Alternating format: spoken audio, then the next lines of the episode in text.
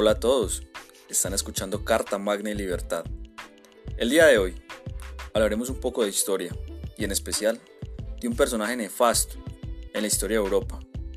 Un personaje que la Internacional Socialista no quiere que investiguemos a fondo, porque su pasado enluta el legado de su ideología para siempre. Hablaremos del socialismo de Benito Mussolini, el dictador italiano y fundador del fascismo.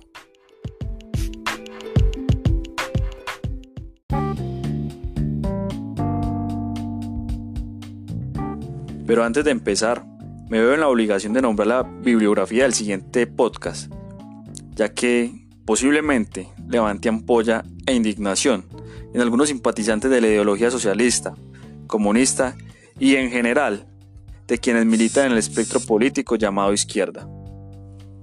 La fuente principal de este podcast es la tesis doctoral de Montserrat Ruiz, Yolanda García y Ernot Nolte de la Universidad Autónoma de Madrid tesis que se apoya en la siguiente bibliografía. Marx and Nietzsche in Socialismus des Jugend Mussolini, octubre de 1960. También en la tesis doctoral de Gerard Maroche, Benito Mussolini und Friedrich Nietzsche, Universidad de Erschen, como también en Ópera o Mía, capítulo 6 página 228. Vita di Arnaldo, Scritti Edizioni de Benito Mussolini, edición definitiva de 1933 en Milán, y 10 libros y tesis de investigación más.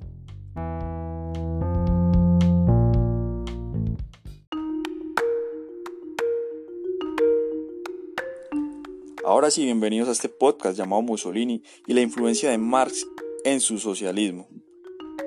Durante décadas, académicos marxistas nos han querido ocultar esta verdad. El fundador del fascismo, inspirado en el marxismo, la lucha de clases y su obsesión por perseguir el pasado glorioso de sus antepasados, los romanos, hacen de Mussolini uno de los personajes de la historia más intrigantes y escalofriantes. Esta famosa personalidad nace en el seno de una familia fanáticamente socialista, lo cual lo influenció para seguir con el legado de su padre, llevando a Benito a pensar que Karl Marx, en palabras del mismo Mussolini, era nuestro maestro inmortal. Esto lo sabemos gracias al joven historiador americano de origen italiano Gaundes Megaro. Fue él quien consiguió bajo difíciles condiciones, arrojar luz sobre la penumbra creada por los detractores socialistas de Mussolini.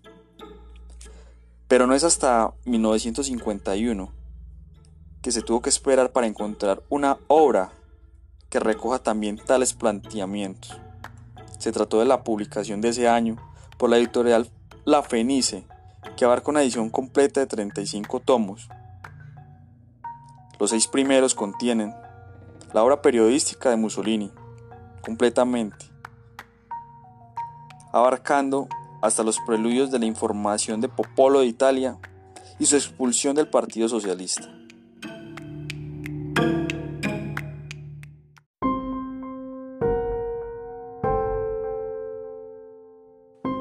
El planteamiento, aún con límites, no debería aspirar tan solo a un interés histórico, sino también a uno de actualidad.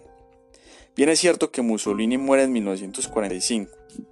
Tan desbordante fue el interés que despertó en vida y que llevó a resplandecer, como profundo olvido que lo relegó a la sombra tras su muerte. Sin embargo, concepto y objeto del fascismo ya llevan mucho tiempo desligados de su artífice y de su apariencia original. Científicamente no queda aún nada claro si cabría englobar bajo el término genérico de fascismo una serie de fenómenos políticos de carácter bien distinto.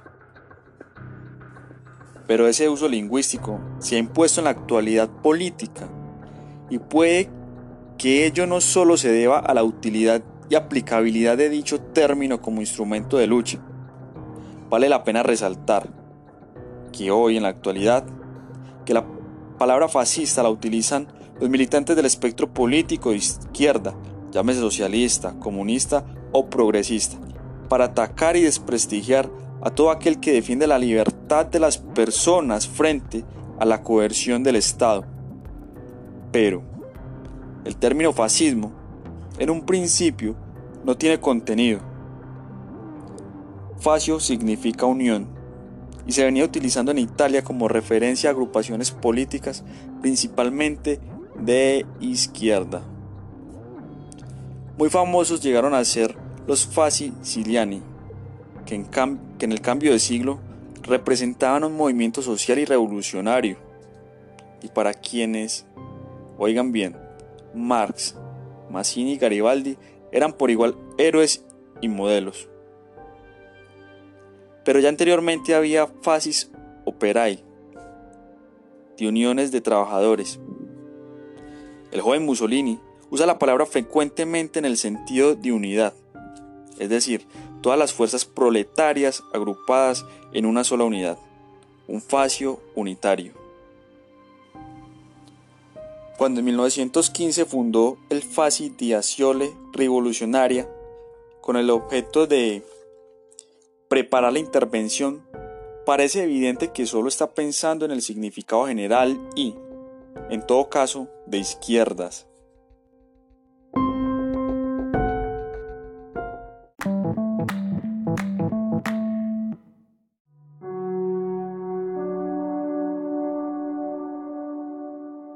La consideración del fascismo en primera línea como antidemocrático, antiliberal. Aquí hago un paréntesis. Recordemos que el liberalismo es el que lucha, como he dicho anteriormente, por la libertad de las personas. Cierro paréntesis. Y por último, el fascismo es totalitario. Se debe todo al propio Mussolini quien precisamente se vio obligado a acentuar aquellos rasgos de su actividad política que podían hacer que su, que su desarrollo tuviera un carácter de continuidad. Como labor previa a cualquier investigación, hay que dejar constancia de una cosa. Se diga lo que se diga en detalle sobre el marxismo de Mussolini, lo cierto es que él mismo siempre se declaró marxista y rechazaba vehementemente cualquier duda sobre su ortodoxia socialista. Frente a los ataques por parte de diversos oponentes, él defiende la validez de los fundamentos del marxismo, tanto en el pasado como en el presente. Igualmente justifica la mayoría de sus decisiones políticas remitiéndose a Marx. Marx es, entre todos los pensadores de su talla, el más citado y al que más alude Mussolini. Pero, ¿por qué los socialistas niegan los vínculos ideológicos del socialismo con el fascismo? Por la sencilla razón de que Mussolini nunca usó expresiones famosas como las de Lenin. La doctrina de Marx es omnipotente porque es verdadera.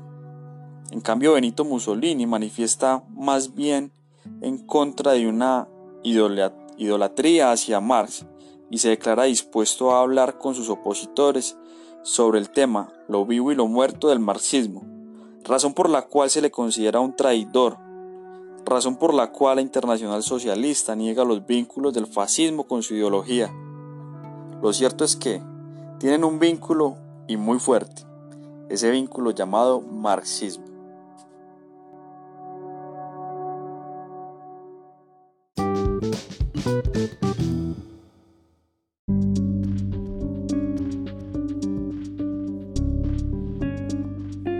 Hasta aquí, un resumen histórico y muy, muy breve sobre el pasado socialista del fascismo y cómo la verdadera esencia de los movimientos de izquierda se basan en el totalitarismo y fascismo, atentando contra toda la libertad del individuo.